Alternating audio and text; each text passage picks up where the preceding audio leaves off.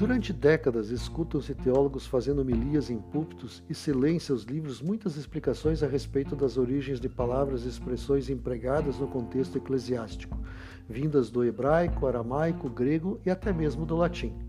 Convictos, muitos abordam a origem do termo religião como vindo de religare, aquilo que liga e une o humano ao divino. Todavia, um nativo do idioma italiano e profundo conhecedor do latim aponta outra palavra e outro significado para a origem do termo religião. Segundo o filósofo Giorgio Agamben, religio deriva de religere, não de religare. Assim como ninguém poderá ver a face de Deus e sair vivo conforme a advertência mosaica, para Agamben a religião mantém esses atores distintamente em suas próprias esferas. Cabe ao ser humano o reconhecimento da condição pecaminosa, incapacitando-o de se ajustar ao mesmo patamar da divindade, evitando desse modo a profanação, ou seja, a negligência do uso indivíduo das prerrogativas sacras, haja vista sua finitude e mortalidade. Para compreender a profanação como a restituição ao uso livre pelos homens das coisas da esfera sagrada, basta perceber e entender a lógica dos jogos. A maior parte deles estreitou os vínculos entre o pleno entretenimento e as antigas cerimônias sagradas.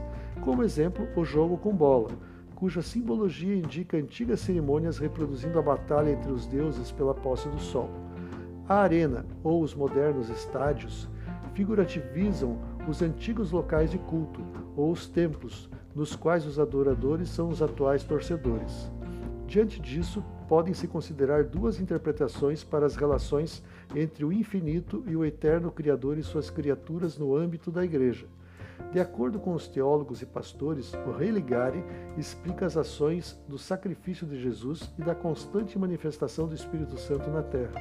Já o rei Lediere determina a posição da humanidade diante da divindade, o senso de limite e respeito em relação ao que lhe convém executar ou não e isso se expressa muito bem por meio do Decálogo. Vida, morte e ressurreição de Jesus reconectaram a humanidade ao Criador. Todavia, o ato final do plano redentor determinará o limite entre a misericórdia de Deus e a ousadia humana em desafiá-lo, preferindo a existência de rebeldia e pecado e desprezando uma vida de amor e alegria.